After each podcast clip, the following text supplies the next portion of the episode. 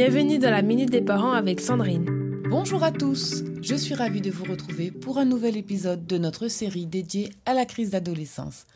Aujourd'hui, nous allons discuter d'un sujet qui touche chacun d'entre nous, l'importance d'être cohérent dans notre comportement. Fais ce que je te dis, pas ce que je fais. C'est une phrase que nous avons tous entendue à un moment donné, n'est-ce pas? Et pourtant, il est essentiel de rappeler que la cohérence dans notre comportement est un élément clé dans l'éducation de nos enfants. Par exemple, au travail, ce chef qui ne vous autorise pas les pauses cigarettes mais qui s'éclipse discrètement pour en prendre une lui-même. Ou encore, quand vous vous réfugiez aux toilettes avec votre téléphone pour avoir 5 minutes tranquilles, puis vous l'interdisez à votre ado ensuite. Vous voyez comment nous pouvons tous avoir un comportement contradictoire? L'incohérence dans nos actions et nos paroles peut être une source de confusion pour nos ados.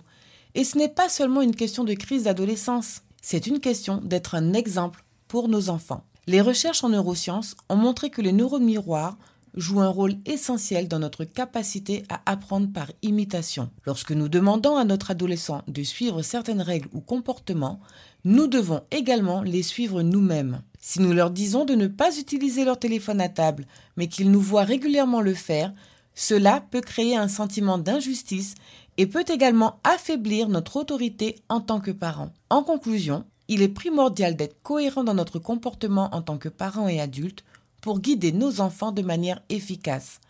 Si nous attendons que nos adolescents respectent certaines règles, nous devons être les premiers à les suivre, car, en étant cohérents, nous créons un environnement d'apprentissage sain et encourageant. Voilà, très chers parents, notre chronique touche à sa fin. Je vous retrouve demain matin pour un nouvel épisode. Rappelez-vous qu'en tant que parents, nous avons le pouvoir d'influencer positivement le développement de nos adolescents en étant des exemples cohérents et bienveillants. N'hésitez pas à vous abonner gratuitement sur mon site www.fabriquedb.com.